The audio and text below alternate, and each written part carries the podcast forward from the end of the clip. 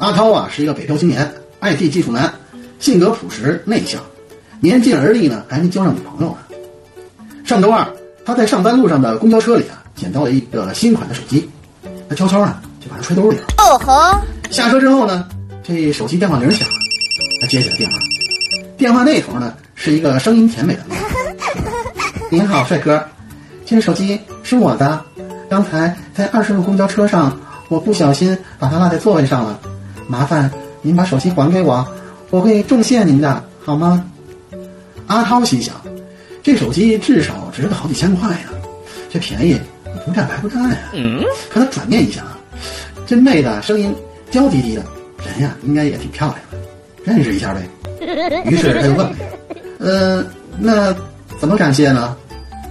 妹子这嗓音啊更加甜腻的说：“小哥哥，这样吧，人家请你吃大餐，好不好哟？”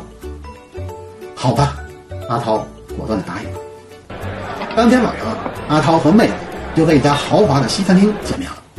果然，这妹子的容貌啊和她的声音啊一样的甜美迷人。两人见面寒暄几句之后呢，阿涛呢就把手机啊还给了妹子。妹子非常开心，一再说啊感谢好哥哥，认识你真高兴之类的甜言蜜语。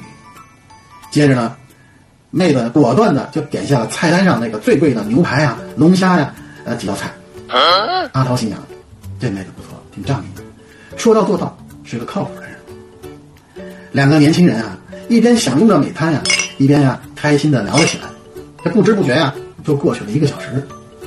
这时候呢，妹子的手机电话铃又响起来了。妹子看了一眼电话号码，用手指跟阿涛比划一下，然后出去接电话。